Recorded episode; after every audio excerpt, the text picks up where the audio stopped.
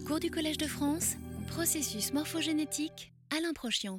Donc, euh, euh, je vais quand même. euh, la dernière fois, la fin, c'était un peu rapide, je crois. J'ai eu l'impression, hein, ouais.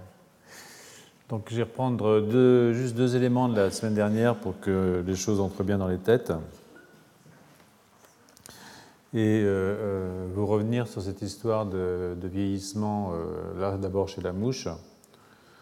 Je rappelle que chez la drosophile, euh, avec l'âge, dans ce qu'on appelle les mushroom bodies, qui sont en fait euh, l'essentiel du cerveau d'une mouche, on a, euh, avec le temps, entre 0 et 28 jours, une augmentation de l'expression de ces éléments transposables, qui sont donc ces ARN qui sont ensuite transformés en ADN, qui sont de la famille de soit des rétrotransposons, soit des, des transposons ALTR, qui, je vous le rappelle, dans le génome humain, euh, constituent quand même euh, de l'ordre de la moitié du génome, d'une certaine façon. Donc, euh, euh, au cours du vieillissement, comme vous pouvez le voir ici, dans une euh, mouche de 2 à 4 jours, vous n'avez pas d'expression de ces rétrotransposons, alors que ici, euh, à, 30, ju- à 28 jours, il y a une forte expression des rétrotransposons dans ce qu'on appelle les mushroom bodies. Euh, donc euh, ça, quand on regarde la le, gypsy, donc il y a des protéines d'enveloppe, c'est un peu comme un virus. On voit qu'avec le temps, on a une expression de les protéines d'enveloppe. Et ça, ça s'accompagne de choses pas plaisantes. Et en particulier, euh, euh, autant on peut voir ici que les performances euh, intellectuelles, pour ainsi dire, des mouches euh, ne varient pas entre 2 jours et 20 jours. C'est-à-dire que le vieillissement chez la mouche ne s'accompagne pas d'une perte de l'intelligence de mouche. Euh, en revanche, si vous avez une mutation dans une protéine de la famille argonaute, c'est-à-dire euh, qui normalement doit réprimer l'expression des transposons, eh bien vous voyez que vous avez une perte des performances chez le jeune, et alors chez le vieux, c'est une catastrophe avec euh, évidemment une mort qui, survient plus tôt euh, dans les euh, mutants que chez les sauvages. Donc ces modifications, ces mobilisations du génome au cours du vieillissement sont naturelles, bien entendu, et elles peuvent être augmentées dans des situations qui sont des situations pathologiques, des mutations qui entraînent de tout type. hein. Ici, j'ai pris les mutations argonautes, mais vous allez voir, il y a d'autres types de modifications qui peuvent entraîner euh, la mobilisation de ces éléments transposables. Vous me direz, c'est des mouches. C'est vrai. Mais malheureusement, ce n'est pas vrai que pour les mouches, euh, c'est aussi vrai euh, pour nous. Et ici, j'étais trop rapidement l'autre jour, c'est ce que je voulais reprendre en fait aujourd'hui. C'est cet article qui est sorti dans PLOS ONE l'année dernière et qui montre que euh, c'est vrai aussi euh, chez nous. Donc, euh, il existe, donc on, peut, partir de la, constatation qui est, juste, hein, que l'expression d'éléments transposables spécifiques est observée dans plusieurs désordres de type neurodégénératif. Et ces transcrits d'éléments transposables, donc ces produits de transposons, sont euh, très souvent liés à une protéine qui lie l'ARN et qu'on appelle euh, TAR DNA Binding 43, TDP 43. C'est une protéine qui est intéressante, on la retrouve euh, des mutations de cette protéine dans des cas de sclérose latérale amyotrophique, dans des dégénérescences frontotemporales qui sont des démences, et puis dans certains cas de maladie d'Alzheimer. Donc en fait, si vous mutez cette protéine, vous avez des mutations de cette protéine, vous pouvez développer des pathologies d'ordre euh, neurodégénératif sans aucun doute. Et euh, euh, partant de cette hypothèse, on sait aussi que, l'inclusion de que cette protéine forme des inclusions, des agrégats, et l'accumu- l'accumulation de ces inclusions cytoplasmiques concernant avec TD43, donc cette protéine TDP43, est vraiment une caractéristique des maladies neurodégénératives. Donc je vous ai dit la LS, la FTLD, donc euh, euh, démence euh, frontotemporale, et puis Alzheimer. Donc les auteurs ont, repris ces données déjà publiées sur les ARN qui sont immunoprécipités avec TD43. Qu'est-ce que TD43 trimballe avec lui, qui en fait une protéine tellement importante pour notre longévité cérébrale?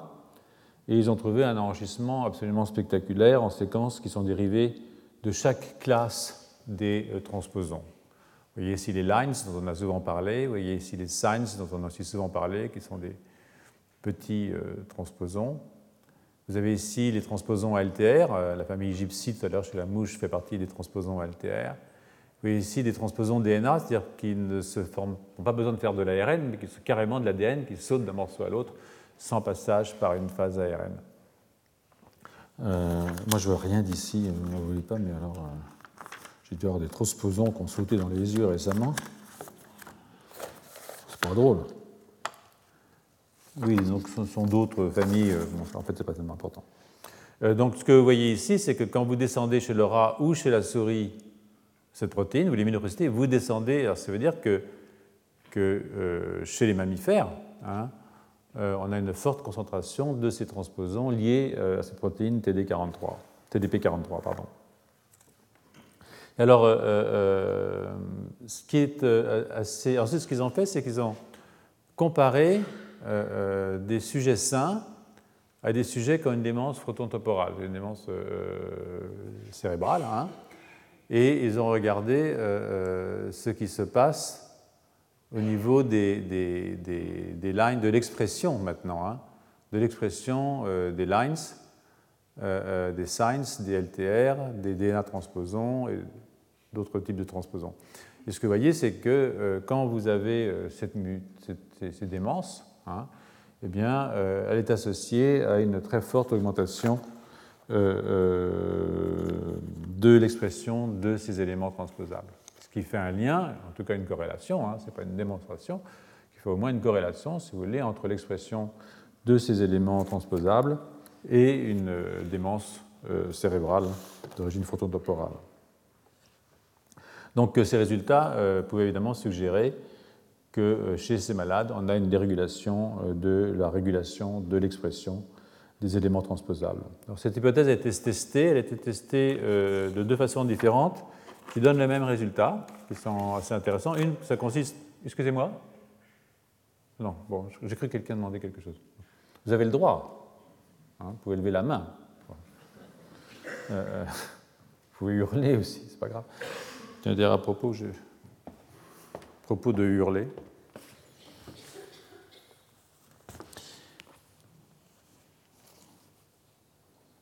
Non, c'est bon.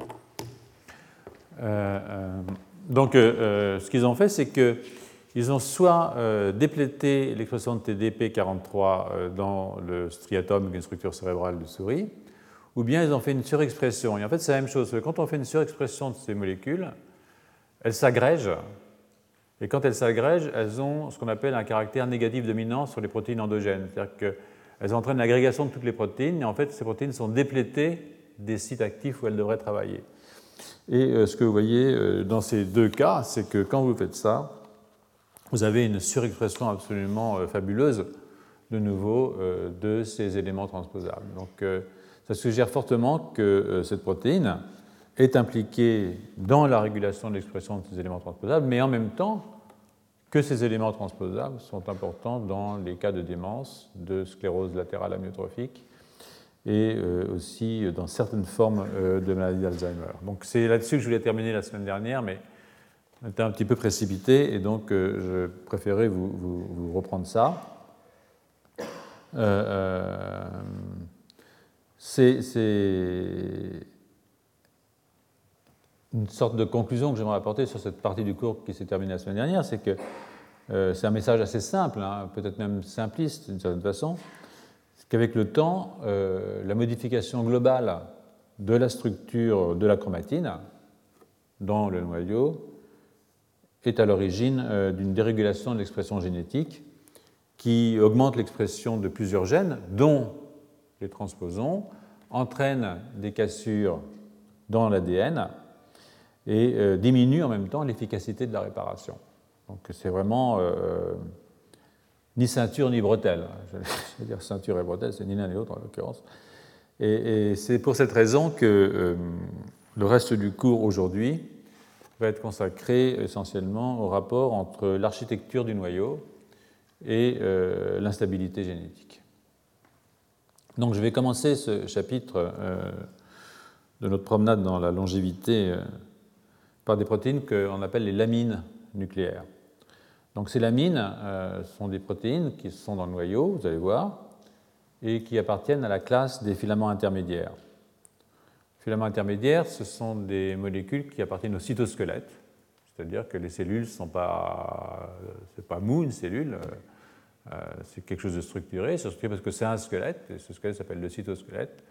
Vous avez trois types de protéines dans le cytosquelette, vous avez la tubuline, qui est assez grosse, vous avez l'actine, qui est fine, et vous avez les filaments intermédiaires, qui sont ni gros ni fins, mais qui sont intermédiaires, c'est pour ça qu'on les appelle filaments intermédiaires. Et donc, euh, euh, les lamines appartiennent à la classe des filaments intermédiaires, mais donc au cytosquelette, mais c'est un cytosquelette qui n'est pas dans le cytoplasme, c'est un squelette qui est un cytosquelette nucléaire. Donc, euh, elle constitue donc un, échafaudage sur lequel s'accroche la chromatine et d'autres protéines d'ailleurs, qui jouent un rôle important dans la stabilité du génome. Des mutations dans les lamines, ou des facteurs qui permettent la maturation des lamines, sont à l'origine de syndromes de vieillissement précoce, euh, euh, comme le syndrome de Hutchinson-Gilford, Nersto-Guillermo-Progeria, etc. Et je vais revenir dessus. Et plusieurs changements d'expression euh, de l'amine, l'amine A et C, l'amine B1 et B2, ont été observés au cours du vieillissement cellulaire.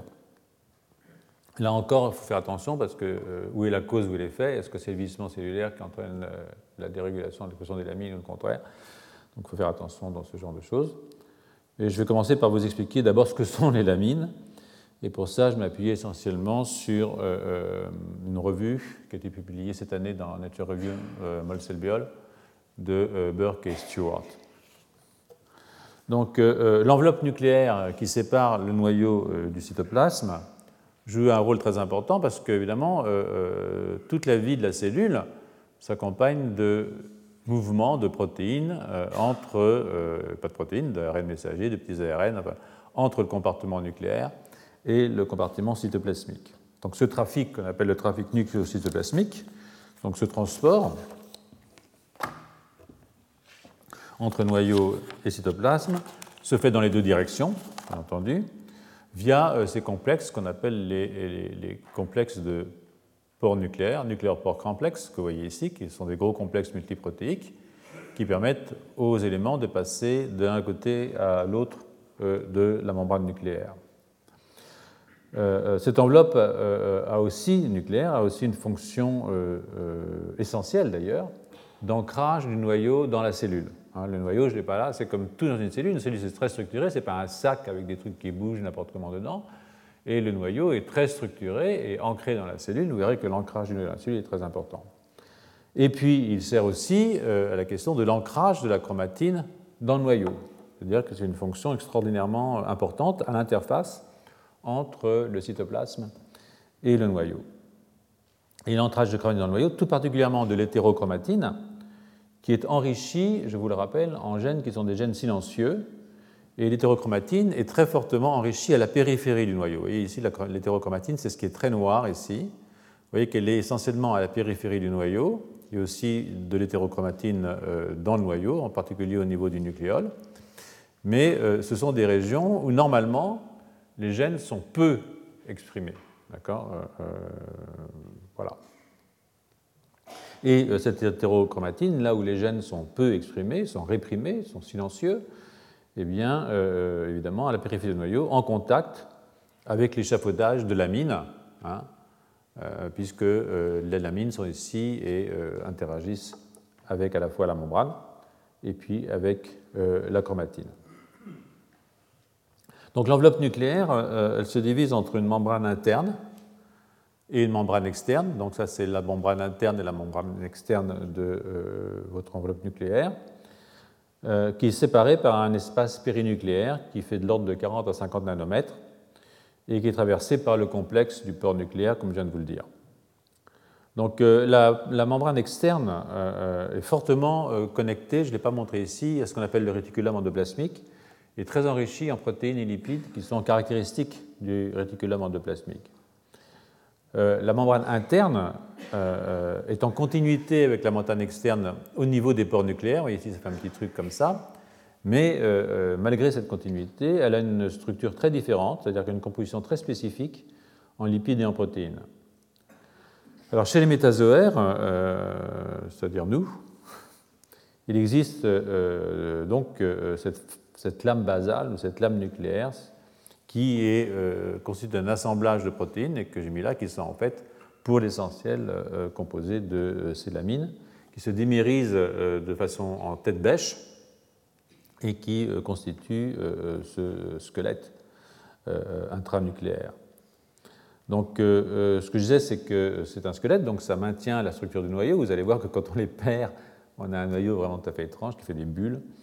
Mais euh, euh, ce n'est pas uniquement la fonction des lamines, ce n'est pas uniquement une fonction structurelle, c'est aussi une fonction euh, physiologique et même une fonction de signalisation qui permet une interaction entre le noyau et le cytoplasme, mais aussi entre le noyau et ce qui se passe à l'extérieur de la cellule carrément.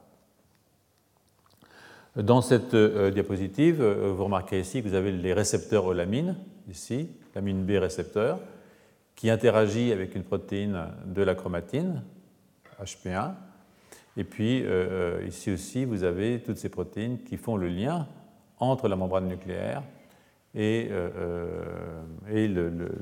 la chromatine. Donc c'est un ensemble qui est extraordinairement coordonné dans sa structure et aussi dans sa fonction. Alors le composant majoritaire, ce n'est pas les seuls composants, mais le composant majoritaire de cette lamina donc, sont donc les lamines, les lamines de type A et les lamines de type B, essentiellement. Et euh, comme je disais, ces euh, protéines, qui sont des filaments intermédiaires, ont des fonctions euh, de différents types, structure, signalisation essentiellement. Donc voilà ici les lamines, à quoi ça ressemble. Donc vous avez une partie NTR qui est très très courte, vous voyez ici. Ici vous avez ce qu'on appelle le rod domain, qui est en fait reconnu et conservé quasiment dans toutes les lamines. Ici, vous avez une séquence de localisation nucléaire, c'est-à-dire qui permet, une fois que la protéine est synthétisée dans le cytoplasme, de l'envoyer dans le noyau à travers justement le port nucléaire. C'est une liaison, ce qu'on appelle les importines. Et puis ici, vous avez en partie C-terminale une région qui a la forme d'une immunoglobuline qu'on appelle immunoglobuline-like beta-fold. Et puis, euh, euh, dans certaines de ces lamines, vous avez euh, ce qu'on appelle une boîte CAX. Donc je vais revenir là-dessus, euh, c'est extrêmement important. Donc il y a plusieurs types de lamines. La lamine A et C sont les produits d'un même gène, LMNA, et des produits d'épissage différentiel à partir du prémessager. dans certaines formes de lamines, la lamine, vous avez, en particulier la lamine B, ça, ça garde, vous avez une boîte CAX. Là, vous avez une boîte CAX dans le précurseur. Et ces boîtes CAX, ça, ça veut dire cystéine. Ça, c'est des acides aminés euh, essentiellement euh, aliphatiques. Euh, glycine, alanine, valine, leucine, isoleucine, proline, méthionine. Et X, c'est le plus souvent une méthionine. Et c'est les lamines B, B1 et B2, c'est le même gène, lamine B. Ce sont deux gènes différents, lamine B1 et lamine B2. Vous avez aussi, euh, j'allais vous dire, d'autres lamines, euh, mais on y reviendra dans un instant en fait. Donc cette boîte CAC, c'est très importante parce qu'elle permet l'accrochage d'une queue lipidique, hein, on appelle ça une farnésylation, et cette queue lipidique permet l'ancrage dans la membrane. Donc en fait, euh, c'est un truc très classique hein, en, biologie cellulaire d'avoir ces boîtes qui permettent l'ancrage des protéines dans les membranes. Il y a un oncogène qui s'appelle RAS, comme ça, qui est qui est ancré, puis toutes les petites GTP binding proteins sont ancrées dans les membranes euh, à la suite de modifications d'addition d'une queue lipidique. Mais ce que vous voyez ici euh, euh, qui est intéressant, c'est que cette queue lipidique reste dans les lamines B1 et B2, mais que dans la lamine A, ici, ce que vous voyez, c'est qu'après vous avez un clivage dans cette région-là et que vous perdez cette partie C-terminale. Hein. C'est pour ça que vous voyez ici que vous avez la prélamine A avec sa boîte CAX, mais que la lamine mature n'a plus la boîte CAX parce qu'en fait, il y a eu un clivage qui s'est produit à ce niveau-là. Et puis, par une enzyme qu'on appelle MPSTE24, je le cite parce qu'il y a des mutations de cette enzyme et ça a des conséquences importantes. Et puis, en revanche, pour les lamines B, vous gardez les modifications. On ne sait pas tellement si elles sont d'ailleurs si importantes que ça, parce qu'il y a des formes mutées où ce n'est pas si grave. Donc, malgré leur découverte déjà ancienne, ça fait 35 ans que ces protéines ont été identifiées la fonction euh, des lamines est toujours objet de débat. Hein. On sait que ça a une fonction importante, mais c'est un objet de débat. Il faut bien qu'il y ait des objets de débat.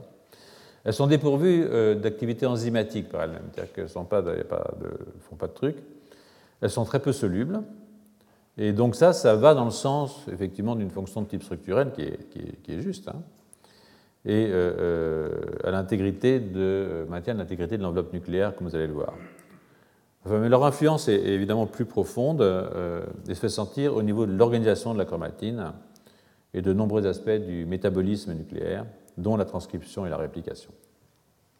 Par ailleurs, le lien avec le cytosquelette, et ça c'est quelque chose qui est aussi important, hein, le lien avec le cytosquelette externe, vous voyez qu'à travers ces protéines euh, euh, qui fixent les lamines, ici vous avez ici la sun protéine, ici vous avez le cache domain, vous vous fixez au cytosquelette du cytoplasme.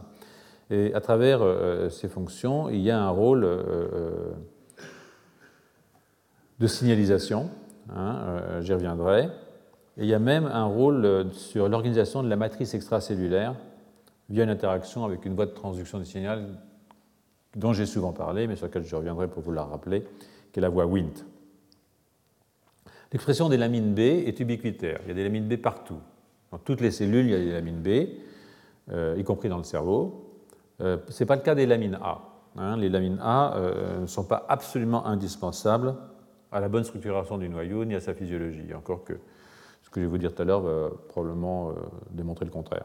Pour ça, c'est pas grave. sur le plan des pathologies, la première indication d'un lien entre lamine A, en l'occurrence, et maladie humaine vient de l'étude d'une dystrophie musculaire qui est liée à l'X, qu'on appelle la Emery-Dreyfus Muscular Dystrophy, ou IDMD, qui euh, trouve son origine dans la mutation du gène de l'hémérine.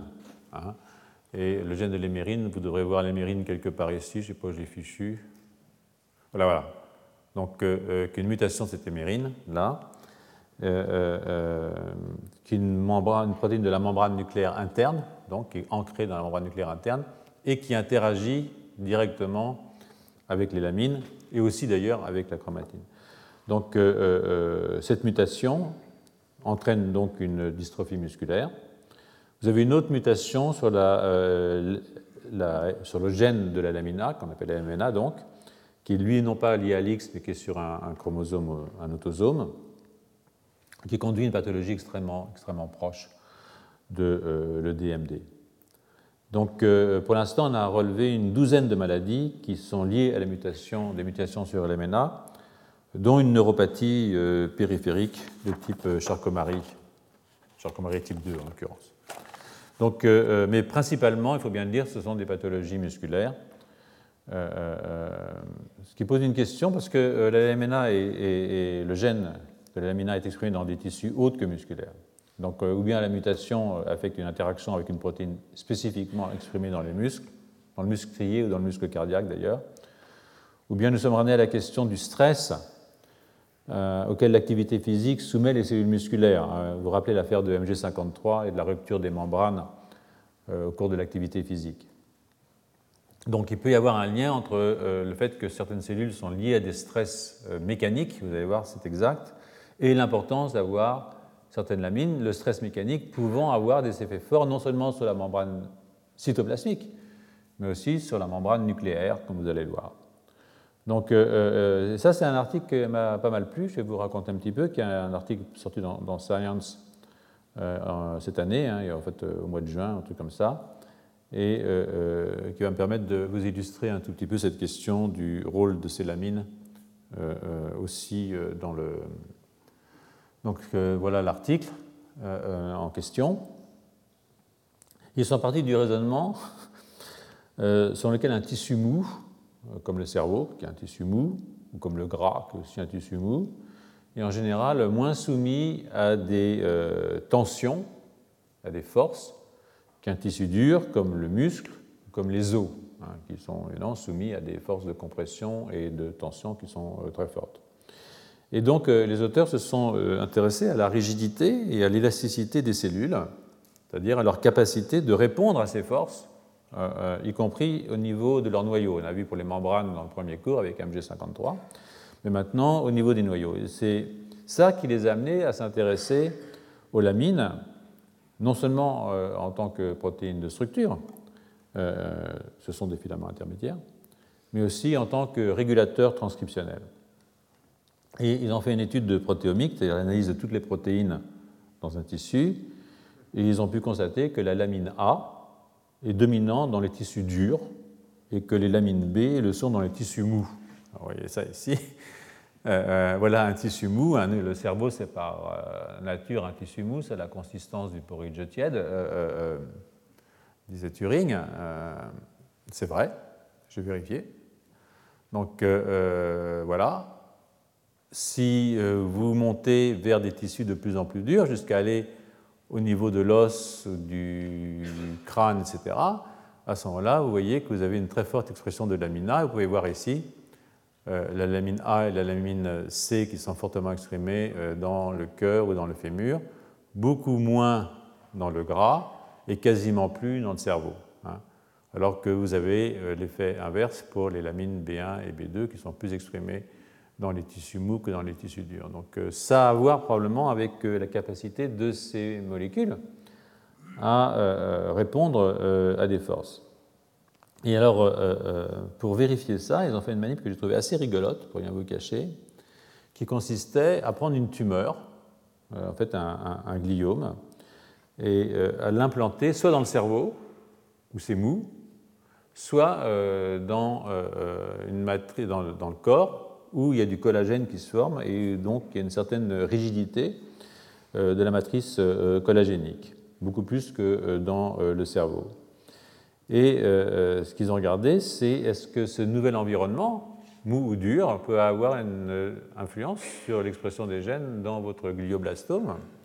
Et c'est effectivement le cas, c'est-à-dire que quand vous avez planté votre, votre, votre, tumeur ici, alors vous avez beaucoup plus de lamine B que de lamine A, alors que si vous le plantez dans le flanc, vous avez plus de lamine A que de lamine B. Donc ça, c'est assez, assez drôle, je trouve.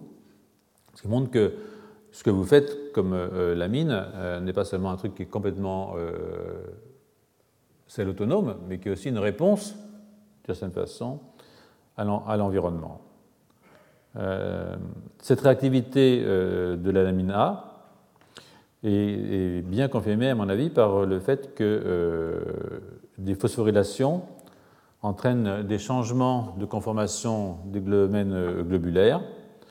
Et euh, on a des mutations, par exemple une mutation qui est au niveau 453, qui doit être un petit peu, qui doit être carrément lu dans le domaine immunoglobuline, euh, qui sont retrouvées dans les formes de dystrophie musculaire et qui s'accompagnent d'une stabilité plus faible du domaine globulaire. Hein.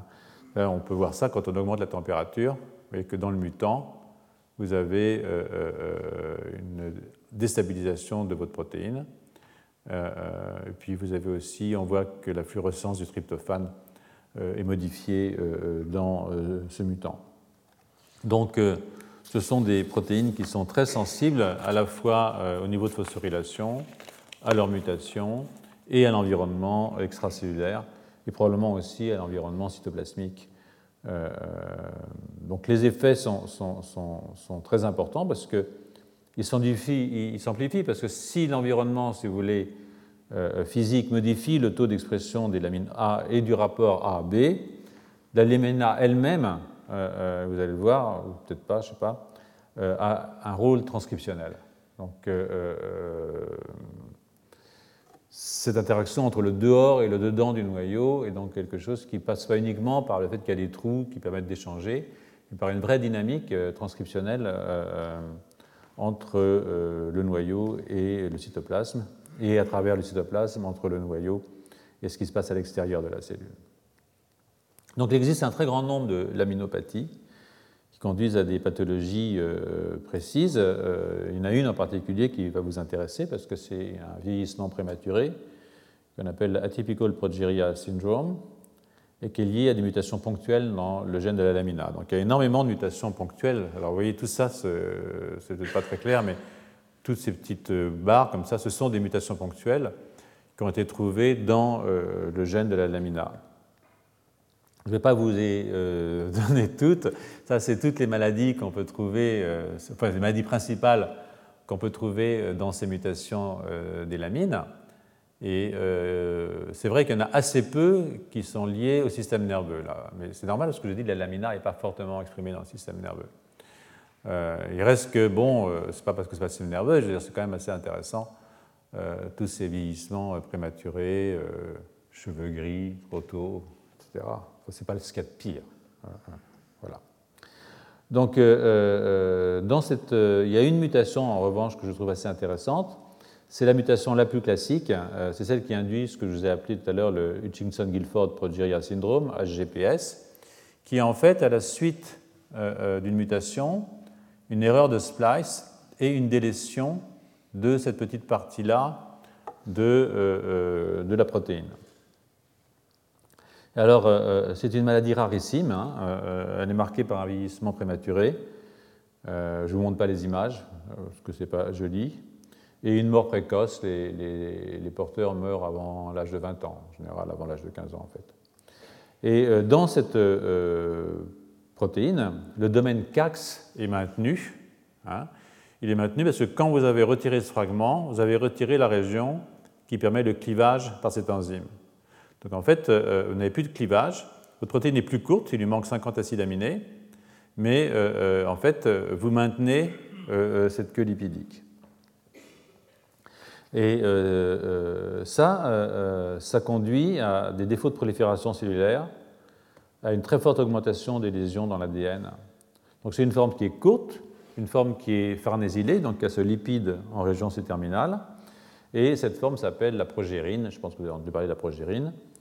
C'est une expression, de la progérine conduit à des formations nucléaires un peu dégoûtantes, comme vous voyez ici. Vous voyez ici la lamine B en vert, lamina en rouge, et quand votre lamina est mutée pour donner ce qu'on appelle la progérine, vous voyez que vous avez une déstructuration de la forme de votre noyau avec ce noyau qui commence à faire des bulles, euh, ce qui est joli mais qui n'est pas sain. Voilà. Donc, euh, euh, cette progression de la, cette expression de la, de la progérine interfère avec la progression en mitose, c'est-à-dire que les cellules ont du mal à proliférer, elle induit aussi une ségrégation anormale des chromosomes au moment de la division, c'est-à-dire que vous n'avez plus euh, vos chromosomes qui se séparent en deux de bon côté, et puis une très forte instabilité du génome, et donc euh, en fin de course, euh, un vieillissement prématuré de, vos cellules. Alors cette affaire de progérine est, intéressante parce qu'elle nous ramène directement en fait au cours hein, à nos préoccupations, parce que la progérine se trouve pas seulement chez les individus porteurs de mutations, euh, mais chez les individus normaux, c'est-à-dire euh, chez nous, jusqu'à preuve du contraire. Et son expression augmente de façon régulière. Hein. Euh, alors, c'était vérifié au niveau des artères coronaires. Entre un mois, le vieillissement commence très tôt, et 97 ans, il peut finir très tard aussi. il y a une augmentation de. alors là, le, calcul est vraiment incroyable, de 3,34% par an. D'accord? C'est un peu précis pour moi, mais euh, en tout cas, ça s'accumule dans tous les tissus au cours du vieillissement, et c'est probablement un des meilleurs marqueurs de vieillissement, c'est de savoir quel est le pourcentage, le taux de progérine que vous avez dans vos artères coronaires, par exemple. Donc, euh, euh, c'est un magnifique marqueur du vieillissement humain. C'est presque aussi bien que, que la presbytie qui, comme vous savez, arrive à 45 ans, plus ou moins 2 ans, quasiment chez tout le monde, même chez ceux qui refusent de porter des lunettes par coquetterie. Donc, ça, voilà. Donc, euh, euh, mais la progérine, c'est encore mieux, parce qu'on peut savoir vraiment à l'année près quel âge vous avez. Ça, c'est formidable. Hein. Donc, euh, pour revenir au, phénotype cellulaire et, moléculaire donc, que je viens d'indiquer très brièvement, bon, les mécanismes sont assez mal connus, il faut le reconnaître. Il y a une analyse du transcriptome, c'est-à-dire de tous les ARN qui sont synthétisés dans les cellules quand elles sont mutées ou sauvages. Et euh, la majorité euh, des gènes qui sont dérégulés sont impliqués dans le métabolisme lipidique, dans la croissance cellulaire, dans la réplication de l'ADN et dans la réparation de l'ADN. Donc là, on est en terrain relativement connu. C'est une variété de cibles quand même relativement large et elle pourrait s'expliquer par la modification des histones hein, qu'on observe chez le mutant, ainsi que par la réduction spectaculaire de l'hétérochromatine en fait.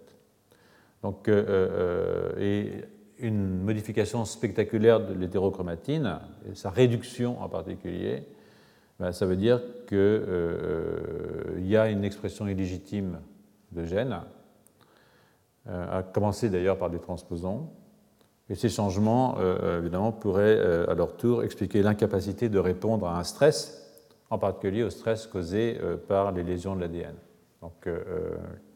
qui elles-mêmes sont créées par l'expression euh, illégitime de certains de ces gènes. Donc ça, c'est vraiment euh, euh, une possibilité. C'est une possibilité qui est, forte et qui est même renforcée par plusieurs observations. La première étant que le défaut de réparation de l'ADN, hein, de ce qu'on appelle le DDR, DNA Damage Repair, corrèle très très fortement avec l'accumulation de progérine, ou de la forme farnésylée de façon permanente. Hein, par exemple, si vous avez une mutation de votre protéine, si vous avez une mutation de, dans ce gène, et que maintenant, même si votre protéine a la taille normale, mais que ce fragment C-terminal avec sa queue lipidique n'est plus clivé, alors tout de suite, euh, vous allez voir des accumulations de gamma H2AX. Euh, euh, et vous avez aussi à ce moment-là un pattern anormal de méthylation des histones H3 et H4, une augmentation de HP1. Enfin, tout ce dont on a parlé déjà quand même maintenant, on est quand même au quatrième cours, au cours des précédents, les cours précédents et sur lesquels je ne reviens pas, mais qui en fait ont à voir avec les cassures dans l'ADN, en particulier des cassures dans l'ADN double bras. Donc on note aussi une augmentation, pour ceux qui étaient là dans les cours premiers, d'ATM, d'ATR, de P53, d'équinase, de checkpoint, etc dans, les cellules HGPS, euh, qui ont euh, cette maladie de vieillissement euh, liée à l'expression de progérine, le recrutement de 53BP1, qui est une protéine qui lie 53, que s'y avoir avec la personne de RAD50 et de RAD51. Je vous rappelle tout ça quand même, sont, tout ça sont des protéines qui sont liées à, processus de réparation de l'ADN, soit dans le mécanisme de non-homologous head joining, je suis content de ne pas être le seul, soit euh, dans le processus de recombinaison homologue. Toutes ces protéines augmentent fortement dans les cellules qui sont mutées sur la lamina euh, ou qui accumulent pour une raison ou une autre, ne serait-ce que le vieillissement normal, des taux euh, anormaux de progérine. Hein. Donc, pour anticiper sur un chapitre futur, vous noterez aussi une augmentation du niveau basal des radicaux libres, les ROS, et une bien plus grande sensibilité euh, à leurs effets délétères. Évidemment, si je ne peux pas réparer, j'ai beaucoup plus de sensibilité aux effets délétères des ROS, ça, ça va. Ces effets d'ailleurs peuvent être traités par des molécules qui permettent euh, d'éliminer les ROS comme l'acétylcystéine. Euh, d'ailleurs, l'acétylcystéine est une des façons de limiter les cassures double brin parce qu'on diminue les ROS, bien entendu. Donc, pour résumer, on pourrait dire que l'augmentation des ROS la modification des histones et un recrutement déficient des enzymes de réparation de l'ADN sont à l'origine du vieillissement causé par l'accumulation de progérine, sans que le mécanisme soit en fait euh, vraiment compris dans, son, dans son, dans ses détails. Donc pour ce qui est des cellules en division, euh, euh, la sénescence prématurée alors, peut être liée au raccourcissement accéléré des télomères. Donc Décidément, c'est un concert ce soir. J'aurais dû laisser le mien allumé. C'est dommage, j'aurais participé. Euh, euh, un raccourcissement accéléré des télomères et, l'induction d'une dysfonction de cette structure, ainsi que des lésions d'ADN. Alors, les télomères, je ferai un cours spécial sur les télomères. Je pense que la semaine prochaine, j'aurai le temps de parler des télomères. Euh, les télomères sont des régions de l'ADN qui se raccourcissent à chaque division cellulaire. Hein, c'est comme dans la peau de chagrin. Hein, euh, euh, à chaque division cellulaire, vous raccourcissez les télomères sur les chromosomes parce que les télomères sont au bout de l'ADN. Donc quand vous avez l'ADN polymérase qui arrive, elle finit sur le télomère, sur la région euh, terminale, mais elle ne peut pas réparer sous elle d'une certaine façon. Donc il y a toujours un bout au fond qui n'est pas répliqué. Et ce bout qui n'est pas répliqué, ben, à chaque fois, ça raccourcit. Hein. Et donc, euh, euh, plus on divise, plus on raccourcit. Et quand vous avez raccourci un nombre de fois, le télomère est tout petit, et ça, ça active les cassures double brin, et, la cellule arrête de proliférer, et elle entre en sénescence, et elle entre en apoptose. Voilà, c'est la fin de la cellule. Sauf si une enzyme arrive qui permet de rallonger le télomère, on appelle ça une télomérase. Mais je raconterai tout ça soit la semaine prochaine, soit le 18 novembre. Plus probablement la semaine prochaine. Je ne sais pas, pas à quelle vitesse. Aujourd'hui, je suis un peu ralenti, il ne faut pas me vouloir. Bon, c'est peut-être pas plus mal. Hein. Euh, j'ai l'impression que des fois, ça va un peu trop vite. Donc, euh, euh, cette situation donc, de, raccourcissement du télomère crée une instabilité et des cassures. Et c'est le système de réparation par, non, par raboutage, hein, le non-homologous joining, qui est impliqué dans la réparation cette réparation nécessite des lamines, hein, en particulier les lamines A et les lamines C. Alors, euh, euh, les lésions des télomères pendant la sénescence réplicative de fibroblastes normaux induisent en plus la production de progérine. Donc, euh, une sorte de synergie, si vous voulez, entre la structure des télomères et la production de progérine. Donc, il y a une forme d'amplification de la sénescence qui n'est pas.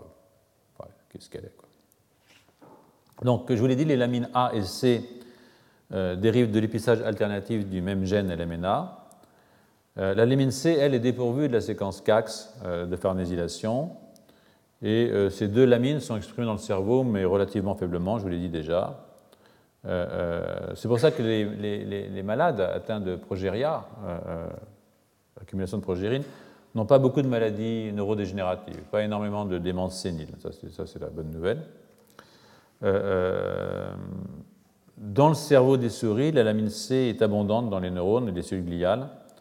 La lamina est, elle, plutôt euh, impliquée, présente, exprimée, si vous voulez, dans les cellules endothéliales, dans les vaisseaux sanguins, dans les macrophages, ce qui n'est pas rien hein, dans les ménages. Ce qui n'est pas rien parce que toutes ces structures, on en a parlé souvent au cours des années précédentes et on en parlera peut-être encore, sont évidemment très importantes sur le plan physiologique. Hein, on ne peut pas vivre à une certaine distance d'un vaisseau sanguin quand on est un neurone. Il faut, hein, que l'oxygène arrive. Euh, euh, ce qui ne veut pas dire que cette absence de lamina d'une façon générale dans les neurones ne puisse pas être induite dans les neurones. Je vous ai montré tout à l'heure que si on modifiait le milieu extracellulaire, eh bien, on peut modifier l'expression de lamine A dans une cellule. Et donc, euh, ce n'est pas parce qu'elle n'est pas spontanément exprimée dans, le neurone que dans une situation pathologique particulière, on ne peut pas avoir d'expression de lamina dans ces neurones. En effet, la, faible expression de lamina en fait, n'est pas quelque chose d'absolument naturel. Hein. Elle, est liée, à une répression euh, euh, du messager. C'est-à-dire qu'on peut voir le messager lamina dans toutes les cellules, mais ce messager est réprimé par euh, un micro-ARN, au niveau de sa traduction, par MIR9 en l'occurrence.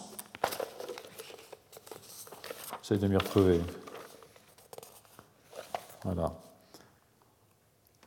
vous voyez ici donc, vos deux lamines. Donc, la faible expression de lamina est la conséquence de l'affectation de MIR9 sur le 3' UTR de euh, la prélamina. Vous voyez ici, on a parlé l'autre jour du rôle des micro-RN qui se fixent sur les régions 3' UTR non traduites des messagers et qui détachent les messagers des ribosomes ou empêchent la formation d'un complexe d'initiation de la traduction donc, euh, euh, donc, le messager est là, en fait, mais euh, il n'est pas traduit. Et le, en plus, ce MIR9 peut aussi réprimer la transcription. Donc, on a une baisse du messager, on a une baisse de la protéine. Donc, vous voyez ici que vous avez différents tissus, le, foie, le cœur, le cerveau, le, le rein, il y a une très très forte expression de lamine A et de lamine C. Vous avez de la lamine C aussi dans le cervelet et dans le cortex. Vous avez un petit peu de lamine A. Alors, est-ce que c'est les tissus nerveux Est-ce que c'est les neurones? Est-ce que ce sont les vaisseaux? Ça, c'est plus probablement les vaisseaux, j'imagine. Mais euh, dans le cas de progéria, de mutation de votre lamina pour faire la forme tronquée, la progérine, vous voyez que vous avez une très très forte expression de progérine dans ces tissus et très peu dans le cortex. Ça, c'est la bonne nouvelle, comme je vous disais tout à l'heure. Et donc, cette formation est très forte. vous voyez que MIR9, s'il est surexprimé, réprime l'expression et la traduction de lamina. Vous voyez que là où j'ai mis en vert de MER9, je n'ai pas d'expression de lamina, alors que la lamine C s'en fiche complètement. Et ça, c'est lié euh, euh, à cette régulation par euh, le micro-ARN. Donc, hein. donc ça, c'est bien. Que je disais, je voulais dire, c'est qu'on ne peut pas exclure que l'expression de lamina soit possible quand même au niveau cérébral. Hein. D'ailleurs, on en voit un petit peu dans la mesure où, l'expression des lamines est régulée par l'environnement, euh, on l'a vu il y a un instant. Alors, euh, les lamines B1 et B2, qui sont deux gènes distincts, hein, ce n'est pas un épisage différentiel, sont eux, elles, exprimés dans toutes les cellules, donc euh, à commencer par les cellules du système nerveux. Et toutes les études qu'on peut avoir faites, que j'ai pu lire en tout cas pour préparer ce cours, montrent que la perte de lamine B conduit à une sénescence précoce des cellules. Donc euh, euh, ça, vous le gardez en tête. Je vais commencer par euh, autre chose que la sénescence précoce des cellules. je vais y retourner, hein, mais je vais commencer par quelque chose qui est peut-être plus important et qui n'est pas sans rapport hein, avec cette affaire, même du point de vue de la longévité, qui est l'organisation de la chromatine et en particulier de sa périphérie euh, euh, enrichie en hétérochromatine, de nouveau ici, hein, euh, et de la régulation de l'expression génétique. Donc, toutes les études de microscopie électronique qui portent sur la localisation de la lamine B dans des cellules en culture suggèrent un rôle très important de cette molécule dans l'organisation de l'hétérochromatine. D'autres études suggèrent un rôle dans la formation du fuseau mitotique, dans la réplication de l'ADN, dans la transcription génétique, dans la formation des nucléoles et dans la réponse au stress oxydatif. Donc c'est vraiment une protéine qui est extraordinairement importante pour tout ce qui est le vieillissement cellulaire et évidemment le vieillissement cérébral, parce que si vos neurones vieillissent, euh, le cerveau se vieillit avec. Donc euh, euh, je vais y revenir, et en attendant d'y revenir, je vais vous illustrer une fonction biologique cellulaire de la lamine B en passant un peu de temps sur son rôle dans le développement du cortex. On va, rajeunir un coup, d'accord? Donc euh, ça, c'est un travail qui a été fait par euh, Coffinier euh, et quelques collègues, qui a été publié en 2012, je crois. Non, en 2010, en fait, assez vieux. Enfin bon, exagéré. dans les proceedings de l'Académie des sciences américaines, où ils ont démontré le rôle de la lamine B dans la migration neuronale au cours du développement. Alors là, on va s'en tenir à la lamine B2, hein, le phénotype B1, quand on retire la B1, il n'y a plus de souris quasiment. Donc euh, là, c'est juste la lamine B2. Hein. Et donc, euh, ces auteurs ont inactivé la lamine B2 euh, en introduisant un gène bêta-galactosidase dans le truc. Donc, chaque fois qu'on voit du bleu, comme ça, c'est que la lamine B2 était exprimée dans cette région-là, mais qu'elle ne l'est plus, puisque le bleu a remplacé la lamine B2. Donc, euh, ces souris euh, euh, qui expriment la lamine B2 ont un cerveau à peu près normal, mais plus petit. Il est réduit de 5 à 10% mais surtout, il a une organisation très anormale des couches du cortex. Vous voyez ici un, animal normal à, 16,5 jours de vie embryonnaire, ici à 18,5 jours de vie embryonnaire. Vous voyez ici les couches qui se forment de façon relativement correcte dans votre parenchyme cérébral, dans vos six couches de cortex. Vous voyez que dans le mutant, il y a une sorte de désorganisation euh, euh, euh, des neurones. Je rappelle que le cortex des mammifères est formé de six couches, sauf pour le cortex olfactif qui lui a trois couches. Et ce que je rappelle surtout, et c'est ça qui est important, alors ces, souris meurent juste après la naissance, hein, elles ne restent pas très longtemps en vie, elles ne peuvent pas. Leur phénotype est purement cérébral. Il n'y a pas de phénotype ailleurs que dans le cerveau, c'est vraiment un phénotype purement cérébral.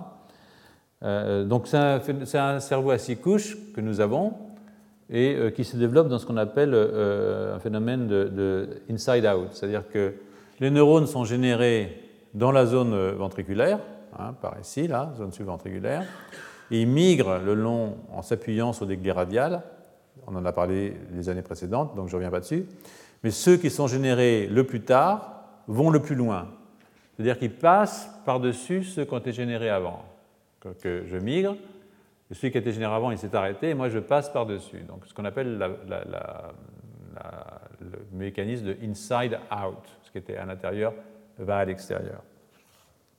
Donc euh, euh, euh, cette protéine, l'amine B, est très très fortement exprimée dans la zone ventriculaire au cours du développement, là où les précurseurs neuronaux se divisent, car les divisions ont lieu essentiellement dans la zone ventriculaire et dans la zone subventriculaire. Je ne vais pas vous repartir tous les papiers de Kriegstein qu'on a, étudiés l'année dernière et les années précédentes. Hein. Donc cette désorganisation quand même des couches, ici, suggérait un vrai problème de migration des cellules depuis la zone subventriculaire vers les régions corticales. Donc euh, les auteurs euh, euh, ont testé cette hypothèse. Et pour tester cette hypothèse, c'est relativement simple. Là, vous voyez, c'est le, truc en, inside-out, hein, quand même. donc vous avez ici vos cellules qui se divisent. Alors là, c'est un... Et quand elles se divisent et qu'elles migrent, donc il faut qu'elles passent par-dessus celles qui ont migré avant. Voilà, donc plus je suis généré tard, et plus je vais faire des couches superficielles dans mon cortex. Et ça, c'est des cellules en migration qui vont aller vers, le haut. Donc, euh, euh, alors, ce qui se passe, c'est que je peux faire un petit pulse de BRDU. BRDU, c'est un analogue de la thymidine contre lequel j'ai des anticorps.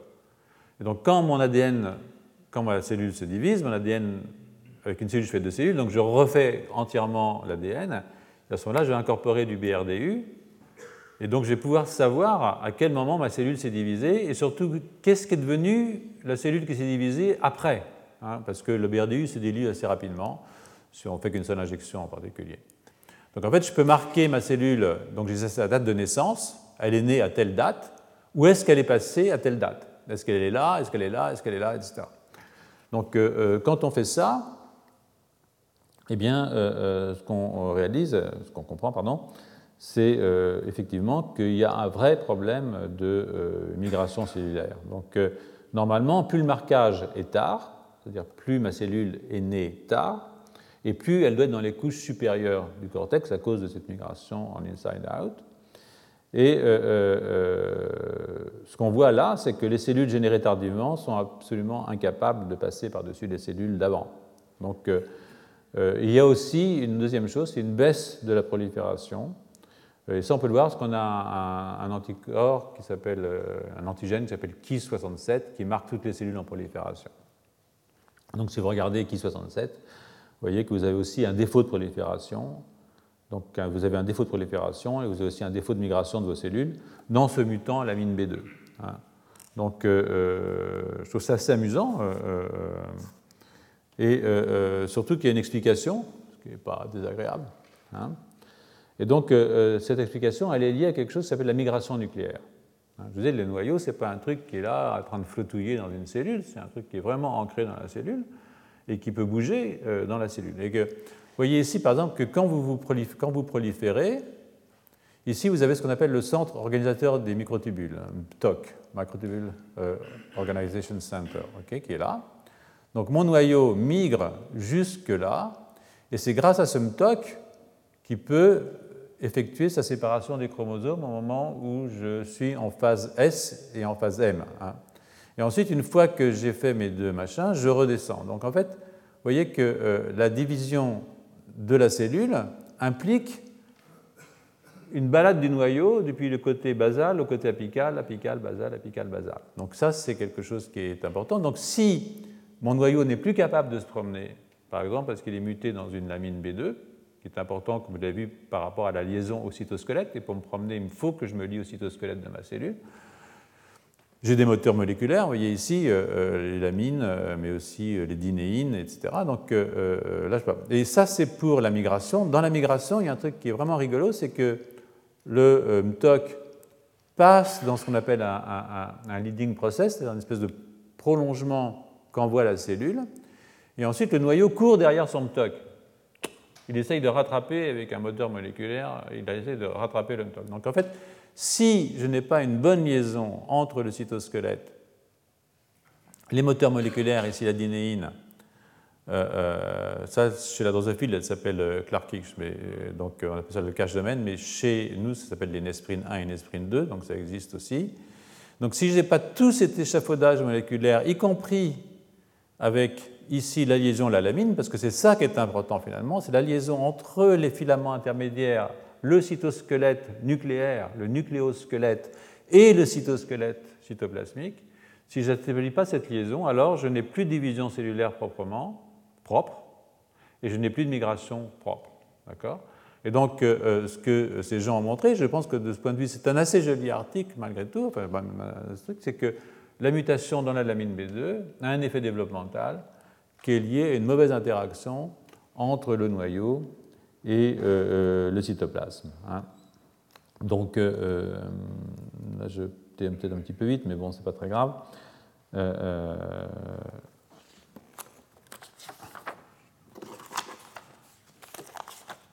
Voilà. Donc, euh, euh, en conclusion, si vous voulez, prolifération et migration ben, demandent une liaison au cytosquelette qui est perdue ou qui est amoindrie chez les mutants de l'amine B2, c'est-à-dire de ma protéine nucléaire.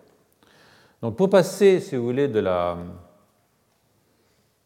du développement à la sénescence hein, et revenir à la question évidemment importante, comme vous l'avez compris maintenant, je pense, de la réparation de l'ADN, je sais que beaucoup d'entre vous ne pensaient pas que quand ils allaient assister à un cours sur la longévité cérébrale qu'on leur parlerait de réparation de l'ADN tout le temps, mais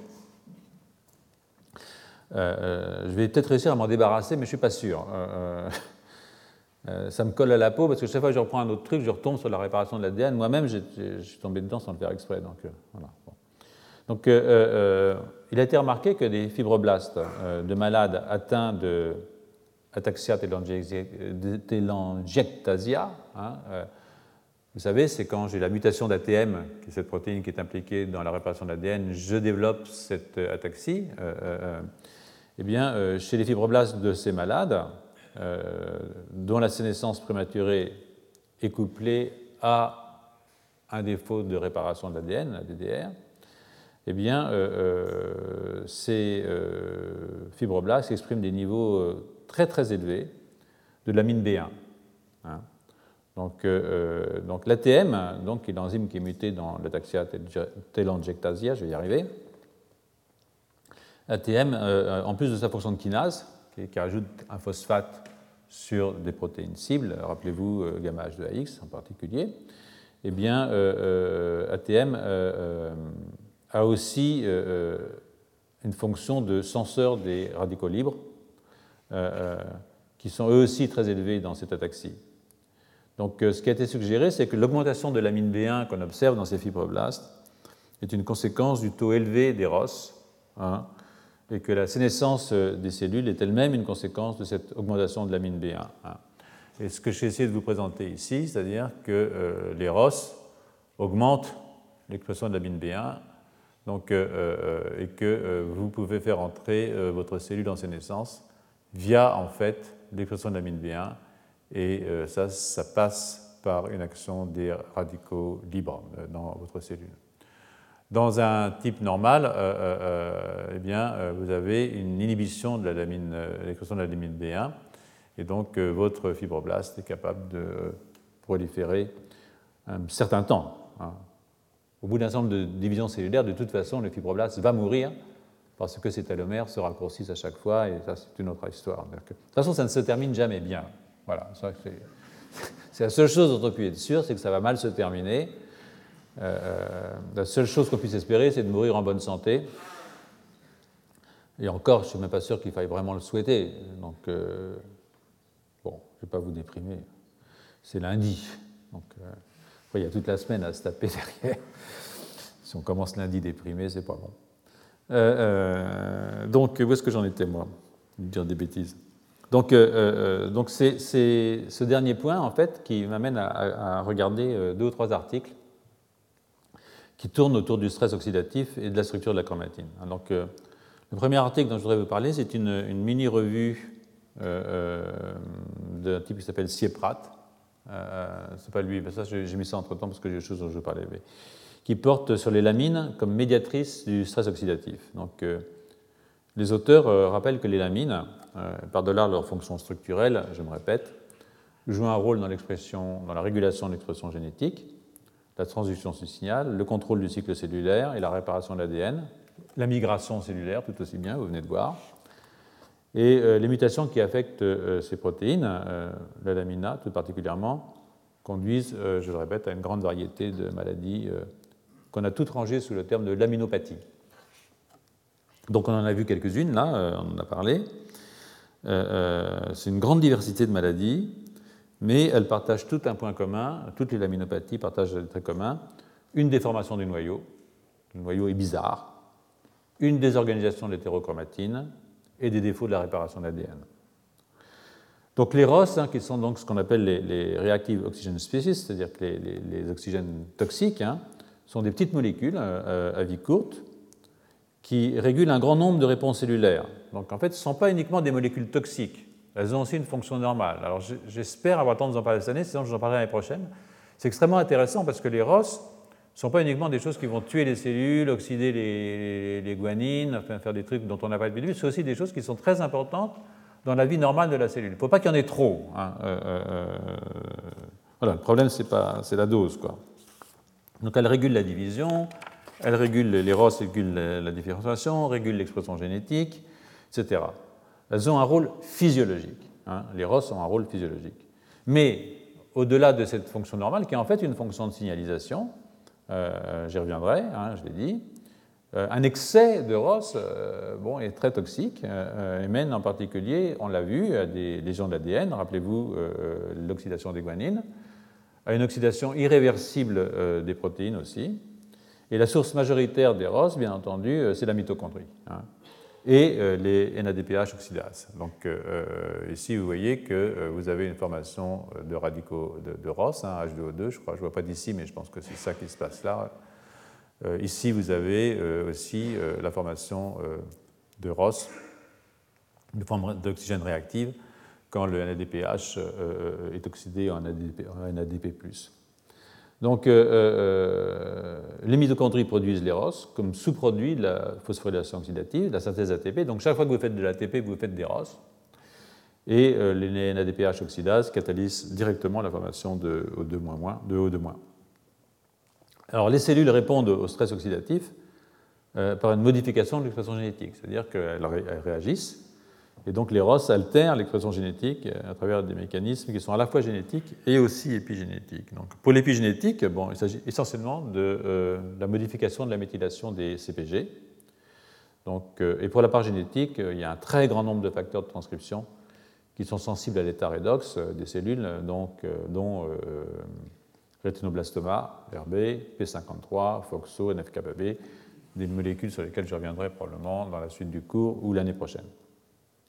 L'oxydation de résidus spécifiques euh, euh, se produisant au niveau du, cytoplasme euh, entraîne l'import nucléaire, c'est-à-dire que ces protéines, quand elles sont oxydées, changent de compartiment. C'est-à-dire que l'oxydation peut faire qu'elles vont passer du cytoplasme au, noyau, et elles vont être réduites dans le noyau. Hein, il y a une, une thiorédoxine, ou redox factor 1, et, à ce moment-là, elles peuvent entamer un processus de régulation de la transcription. Donc, euh, euh, ces radicaux libres euh, sont très intéressants.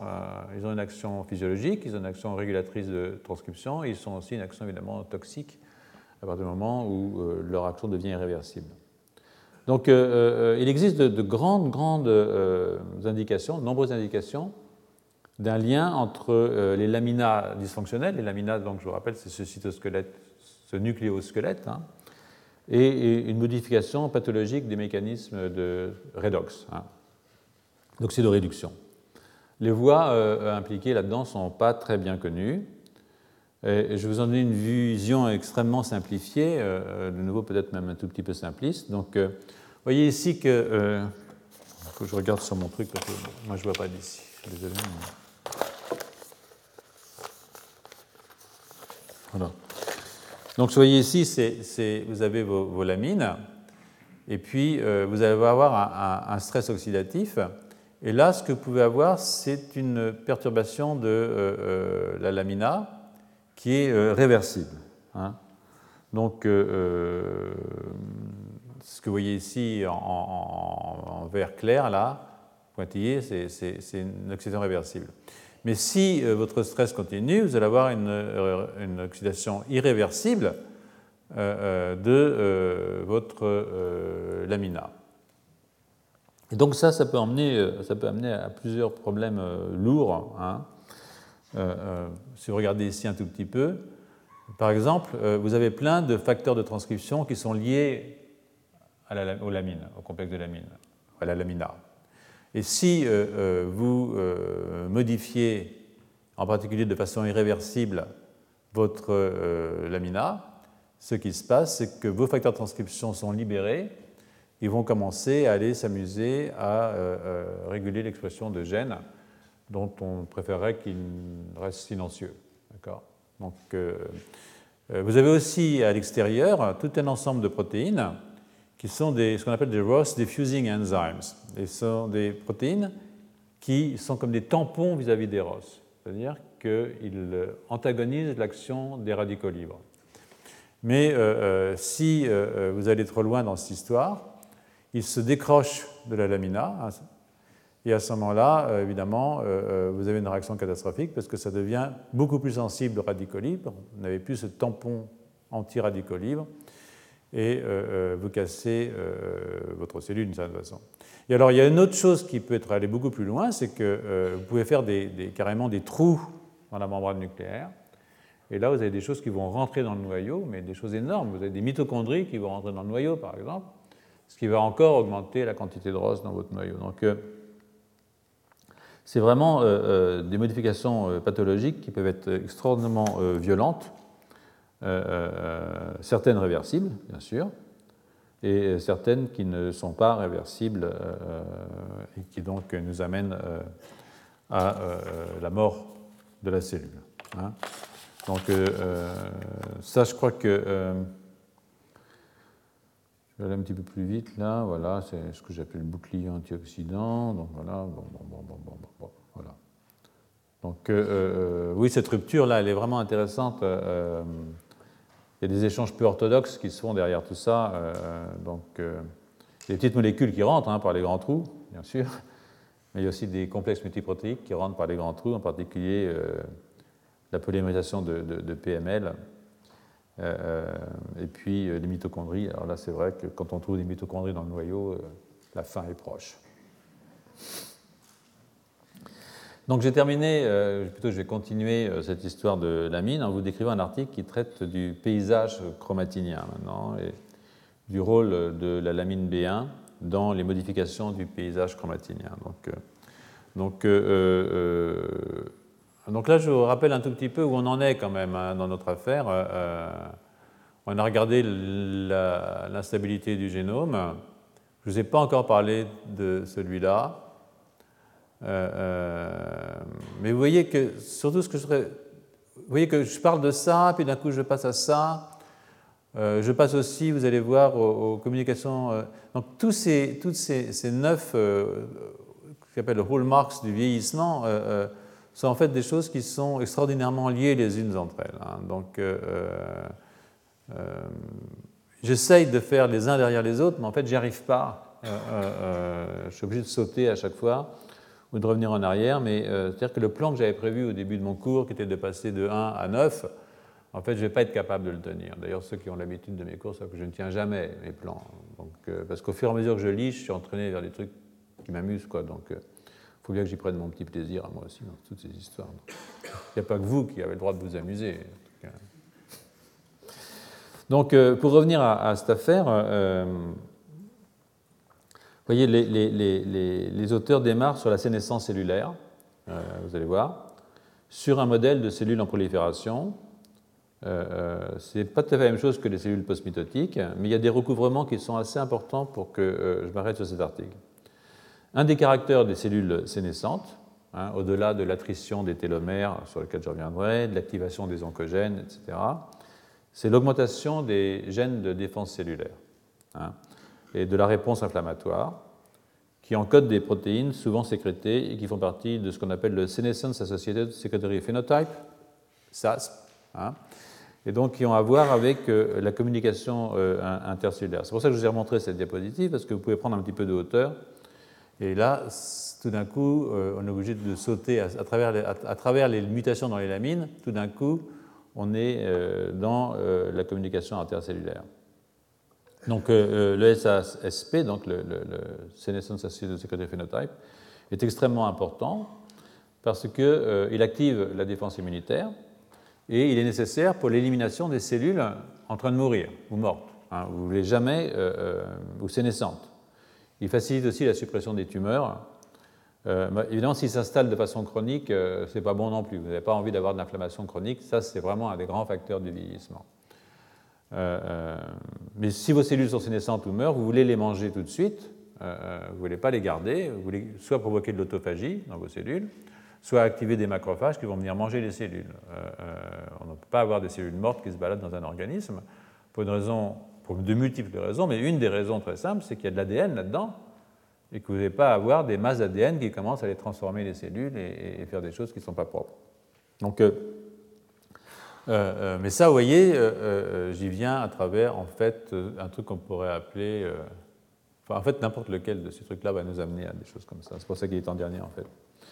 Donc, euh, euh, les études euh, sur lesquelles je me base, qui sont assez récentes, hein, ont décrit des modifications de la chromatine pendant la sénescence, avec l'apparition de régions anormales de chromatine condensée, hein, des fossiles d'hétérochromatine, là où il n'y a pas d'expression génétique, qui sont liées à la sénescence. Hein. ou au contraire, des pertes de répression chromatinienne. Donc, il n'est pas du tout surprenant euh, d'un certain point de vue, si vous voulez, que la longévité soit associée à des altérations de modifications post-traductionnelles des histones, qui sont des modifications qui soit facilitent, si j'acétyle mes histones par exemple, soit inhibent, si je les méthyle sur certaines histones et certaines lysines, euh, euh, l'expression génétique. En tout cas, la longévité est très fortement associée à des modifications post-traductionnelles des histones, ça c'est clair. Alors, chez la souris, par exemple, il y a une molécule qu'on appelle la sirtuine, hein, SIRT6, qui régule la longévité euh, euh, via la déacétylation d'une lysine en position 9 de l'histone 3. Et si on passe chez C. elegans, vous voyez ce petit verre de 1000 cellules, 300 et quelques neurones, euh, on sait que chez C. elegans, l'augmentation de la répression par perte d'une histone qui est méthylée sur la, triméthylée sur la lysine 4, hein, et un gain de fonction d'une histone qui est hyperméthylée sur la lysine 27, euh, augmente la longévité, et ça, elle l'augmente même de façon héréditaire. Hein. Donc bref, la structure de la chromatine joue un rôle essentiel dans la longévité, et euh, je vous épargne pour aujourd'hui les travaux sur la levure, parce que sinon on n'en sortira pas. Donc euh, euh, tous ces travaux euh, mettent en évidence une relation entre la régulation de la chromatine et le vieillissement cellulaire, mais suggèrent aussi, c'est ça qui m'amuse là, une modification plus large qui pourra atteindre quasiment tout le génome. Hein. Donc l'article de Chat et de ses collègues s'appuie sur ce qu'on appelle la sénescence réplicative, donc associée à un raccourcissement des télomères. Au fur et à mesure que je me réplique, je diminue la taille de mes c'est la métaphore de la peau de chacun. Euh, euh, dans des fibroblastes de poumons humains euh, en culture.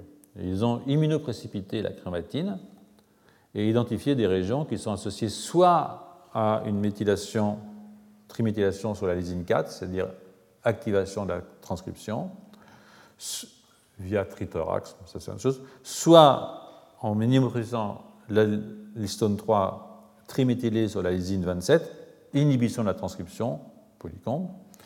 Et euh, euh, à la suite d'analyses dans les détails desquels je ne peux pas entrer, ils ont défini des régions euh, qui sont enrichies, qu'ils ont appelées MESA, ou des régions qui sont appauvries, qu'ils ont appelées canyons, en l'une ou l'autre de ces histones méthylées, soit une méthylation qui active la transcription, soit une méthylation qui inhibe la transcription, en prenant évidemment l'histone H3 comme, au total comme référence.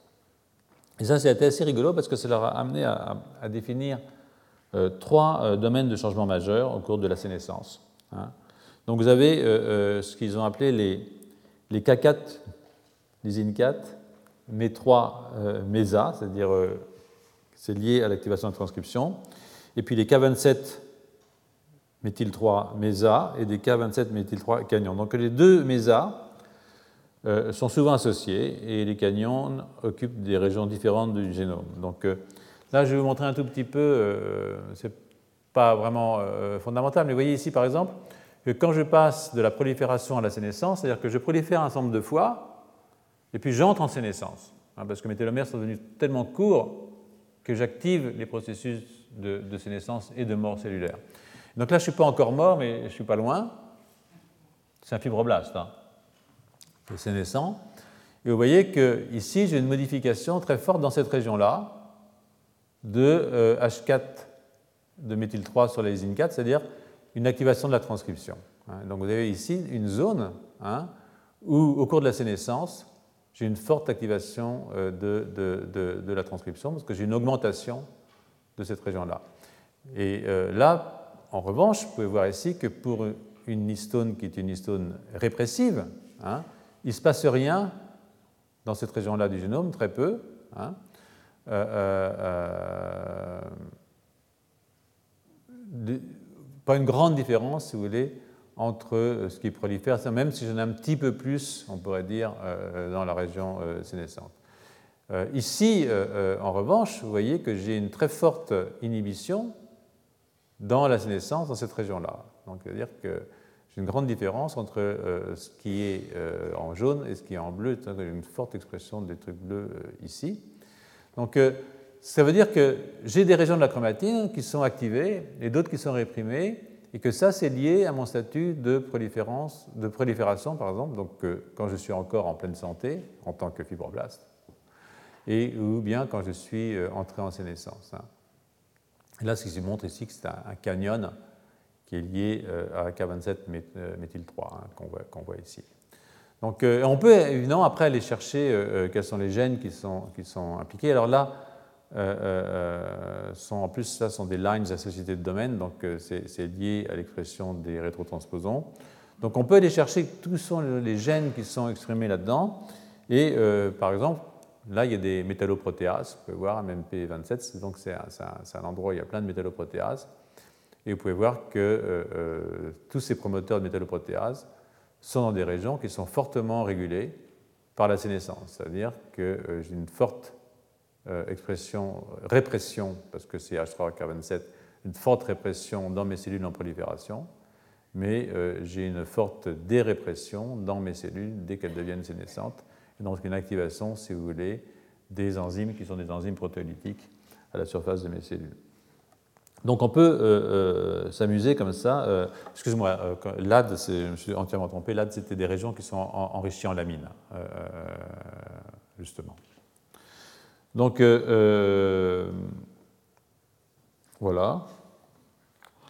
Donc, d'une façon générale, je pense qu'on peut dire qu'on observe une corrélation entre euh, les mésas qui sont riches en K27-méthyl-3, c'est-à-dire répression, et l'expression de l'amine B1.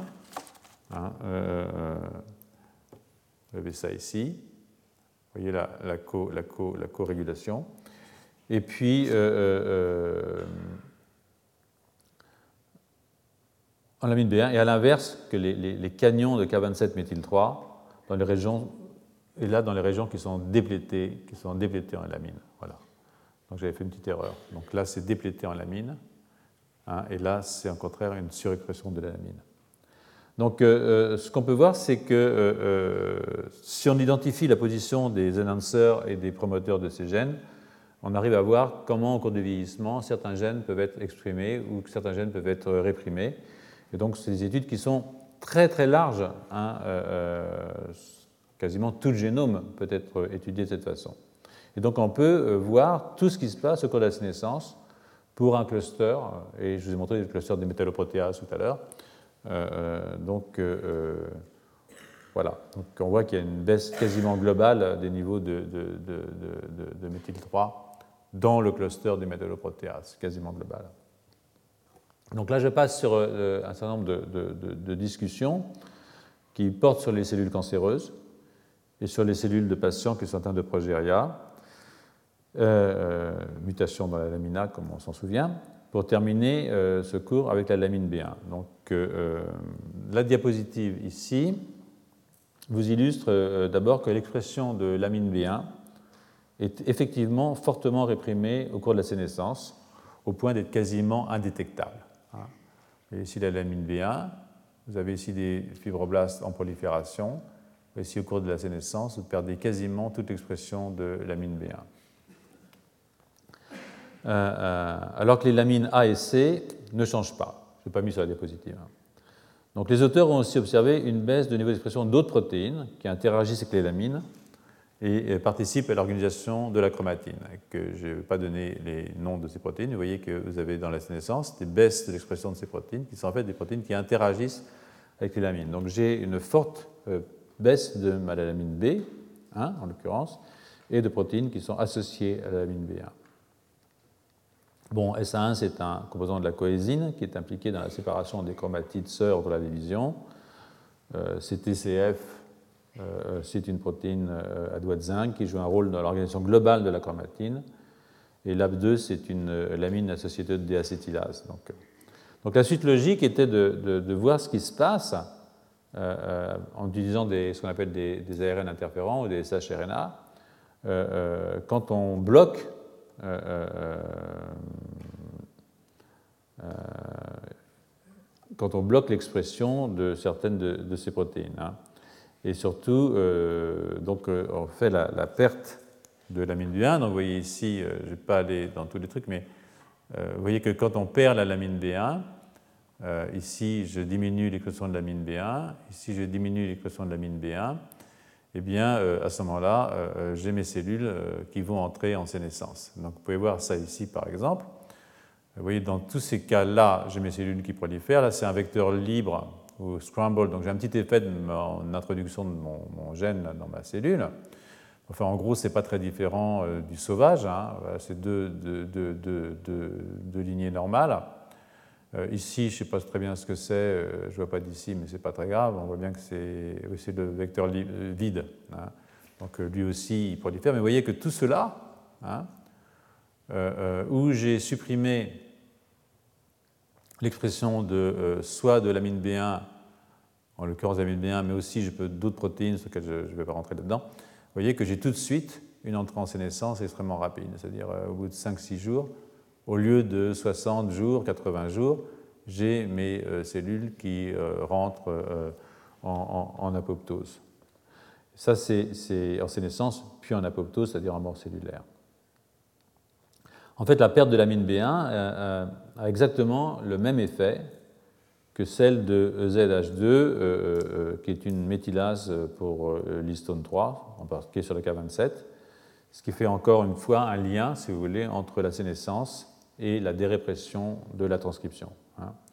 Ce qui m'amène à vous amener sur ces panneaux-là, mais euh, regardez-les avec. Euh, si vous ne les comprenez pas, ce n'est pas très grave, mais ça, c'est euh, sur les trois chromosomes. il y a trois chromosomes qu'on a regardés là. Et sur ces trois chromosomes, ce qu'on peut voir, c'est que la perte de l'amine B1 augmente les mésas qu'on appelle H3K27-méthyl3 et diminue euh, les canyons. Euh, euh, donc il y a là une très très forte augmentation de la transcription. C'est ça que ça veut dire. Donc en fait, quand vous supprimez la lamine B, eh bien, vous avez sur ces trois chromosomes une très très forte expression de la transcription. Et évidemment, ce sont des transcriptions, je le rappelle, qui sont des transcriptions illégitimes. C'est ça qui est important. Donc ce qu'il faut conclure de cette étude, c'est que la sénescence cellulaire s'accompagne d'une profonde réorganisation de l'épigénome. Euh, nucléaire, humain hein, en l'occurrence, et que cette réorganisation est, étroitement associée à des altérations des domaines associés aux lamines.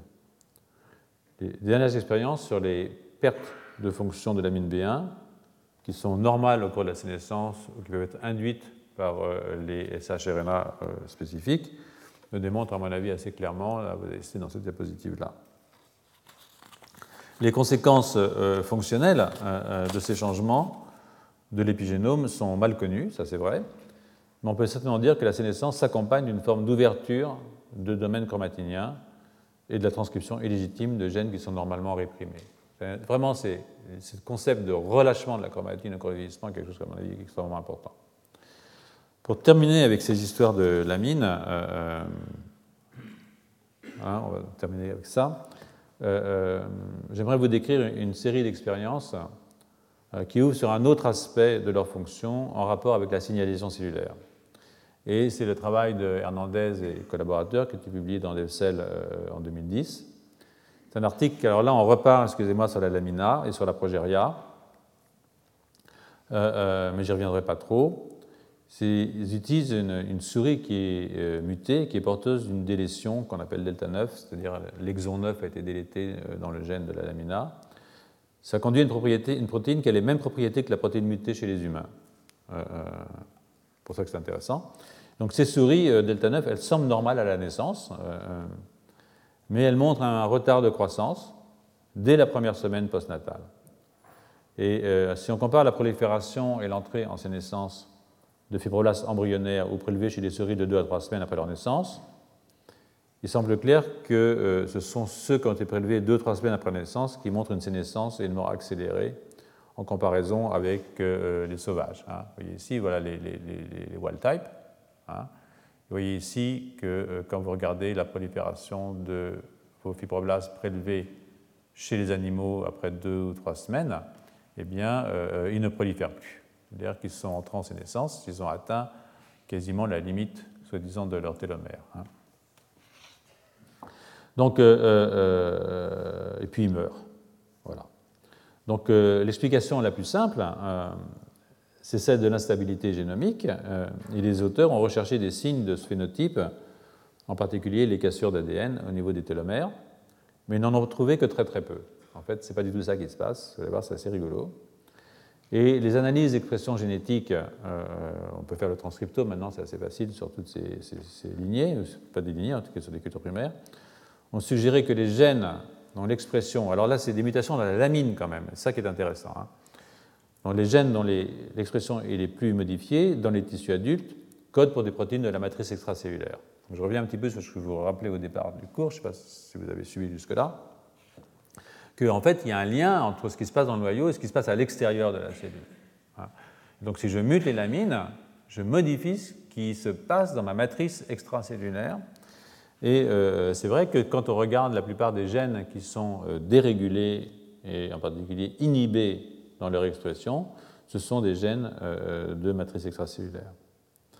Donc la plupart des gènes de la matrice extracellulaire, en fait, dont l'expression est diminuée, sont des composants du squelette cartilagineux et osseux, avec des conséquences assez catastrophiques, hein, vous pouvez les voir ici, sur le volume de l'os, hein, et aussi sur la fragilité de l'os. C'est-à-dire que, euh, regardez ici le, volume, le pourcentage du, volume de l'os sur le volume total. Vous voyez ici chez un, animal normal, pour le tibia, vous avez vraiment des choses pas très rigolotes, et vous voyez très bien que vous avez des modifications de euh, l'intégrité de votre squelette. Ici, c'est le squelette évidemment du crâne, comme vous pouvez le voir, mais c'est aussi vrai pour euh, le squelette euh, fémur, tibia, etc. Vous avez aussi des maladies, assez, des modifications assez fortes, l'apoptose des, des, vaisseaux sanguins.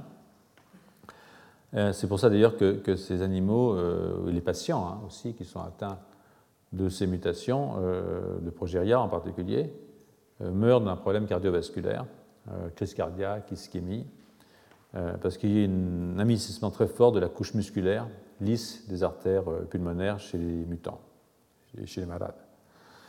Donc, vous pouvez voir ici, en marron, ici, toutes les cellules qui sont entrées en apoptose.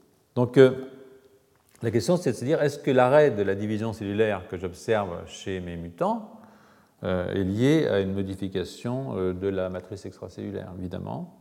Et donc ce que euh, les auteurs ont fait, c'est de prendre ces cellules qui normalement, vous voyez, ne prolifèrent pas, hein, ça c'est normal, ça c'est un mutant, vous voyez qu'à un moment ça s'arrête de proliférer, c'est-à-dire qu'il n'y a, a, plus de cellules, et de les faire pousser sur de la matrice extracellulaire de fibroblastes sauvages. Je prends des fibroblastes sauvages, je fais pousser, je retire les cellules, j'ai la matrice extracellulaire qui est en dessous, je mets mes cellules mutées par-dessus, et qu'est-ce qui se passe? Je récupère très bien. Donc en fait, euh, euh, ce qui se passe, c'est que euh, ces cellules ne poussent pas parce qu'elles sont incapables de sécréter le milieu extracellulaire dont elles ont besoin pour pousser. Donc ça, c'est pas drôle. Hein. Donc, je vous passe toutes les étapes intermédiaires du raisonnement, mais j'aimerais terminer donc, sur la démonstration, pas sur la démonstration, juste montrer le résultat, c'est que la mutation de la lamine A, en l'occurrence ici, interfère avec l'assimilation par Wind. Donc, je ne sais pas si vous vous rappelez les histoires de il y a certains d'entre vous qui ont assisté à le septième cours pour eux, donc euh, ils savent, mais Wnt, euh, euh, c'est une molécule. Normalement, vous avez ici la bêta-caténine, qui, quand je n'ai pas le signal Wnt, qui est une protéine qui est ici, qui se fixe sur son récepteur Frisold et LRP5-6, quand elle ne fait pas ça, j'ai la bêta-caténine, qui est une protéine du cytoplasme, qui est fixée dans un un complexe qui en fait entraîne son ubiquitination et sa dégradation par le protéasome.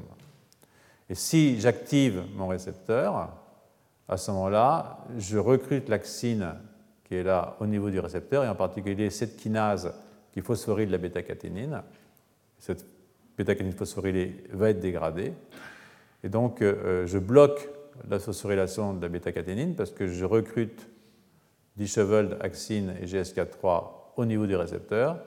À ce moment-là, la bêta-caténine devient intacte, elle n'est plus dégradée, elle va dans le noyau, elle interagit avec TCF ou LEF1, c'est les deux noms pour le gène, pour la protéine, excusez-moi, et ça, ça entraîne la transcription des gènes qui sont régulés par WIND, d'accord? Le WIND responsive, euh, pathway. Donc, euh, euh, ce qui a été vu, c'est que je reviens maintenant euh, sur la mutation de la lamine, en l'occurrence la les, auteurs ont conclu à une interférence entre la mutation de cette lamine et cette voie. Hein. Et parmi les expériences euh, qui sont toutes convaincantes, ça vous amuse, vous pouvez aller voir le, papier, euh, qui est vraiment un très très joli papier. Parmi les expériences qui sont très je, je, la plus intéressante, c'est la baisse de l'F1 dans le noyau de ces mutants. Hein. donc voilà. En fait, quand vous avez le mutant, vous voyez que vous n'avez plus de l'F1, c'est-à-dire que euh, cette protéine-là, hein, TCF c'est l'F1, c'est la même chose, eh bien cette protéine-là n'est plus présente dans le noyau. Et donc vous n'avez plus activé la voie Wnt. Et ça, ce n'est pas lié à une mutation dans la voie Wnt, c'est lié à une mutation dans une lamine nucléaire. Donc ça, c'est vraiment... Euh, je pense que c'est intéressant parce que même si euh, vous ne comprenez pas tous les détails de la chose, ce qui est intéressant, c'est de comprendre qu'il y a une sorte de je dire, de coordination de toute la physiologie cellulaire à partir d'une protéine, finalement, qui est une protéine de structure du noyau. Hein, euh, euh, et ça, euh, si on s'intéresse aux questions de, vieillissement, mais aussi simplement de physiologie, je pense que c'est vraiment important. D'ailleurs, ils ont dans le noyau des, mutants et, des fibroblastes de patients qui sont atteints de progéria, euh, on peut euh, restituer une prolifération normale euh, de, ces, fibroblastes, y compris de malades, en, inhibant en ajoutant simplement un inhibiteur de GSK3, c'est-à-dire de cette kinase GSK3 qui entraîne la phosphorylation de bêta-caténine et qui donc entraîne la dégradation de la bêta-caténine. Donc si vous bloquez la dégradation de la bêta-caténine de façon pharmacologique, vous pouvez réparer vos cellules qui sont mutées sur la lamina et qui font de la progérine, dont je vous rappelle quand même que c'est une protéine qui se génère au cours du vieillissement, y compris chez les gens normaux, c'est-à-dire euh, vous et moi. Donc, euh, euh, je vais en conclure, parce que j'étais un petit peu plus long que d'habitude, mais la conclusion générale du, du cours d'aujourd'hui, c'est que le vieillissement cellulaire est pour une part importante lié à des changements de la structure de la chromatine, avec l'expression illégitime de gènes, probablement très nombreux, qui participent au vieillissement. Parmi ces gènes, je pense moi beaucoup évidemment aux éléments transposables, qui sont à mettre au premier plan, et, euh, de nombreuses cassures ultérieures de l'ADN euh, résultent de ces dérégulations. Ce que la fin du cours euh, vous suggère, évidemment, c'est que le processus engage plus que le noyau, hein, et touche l'ensemble de la cellule, et même les cellules avoisinantes. Euh, bien entendu, euh, via la modification des voies de signalisation et donc les modifications de l'homéostasie intercellulaire euh, dans le système. Donc, même un vieillissement sur quelques cellules peut avoir des actions qui vont bien au-delà de ces quelques cellules qui ont euh, subi une mutation sporadique, par exemple, au cours euh, de, de la vie, qui est le vieillissement même. Donc j'ai terminé pour aujourd'hui avec 5 minutes de retard, je peux m'excuser. La semaine prochaine, nous aurons un cours sur les télomères. Euh, et après, on s'arrêtera à 15 jours, parce que le 11 novembre, le Collège de France est fermé. Euh, mais la dernière cours aura lieu le 18, et je ne sais pas encore très bien. Il me reste beaucoup de choses à raconter. Euh, donc peut-être que je m'arrêterai à la moitié du cours et qu'on fera l'autre moitié l'année prochaine, pour ceux d'entre vous qui auront survécu, ou moi aussi si j'ai survécu jusque-là. Évidemment, si, si je meurs avant, vous serez libérés.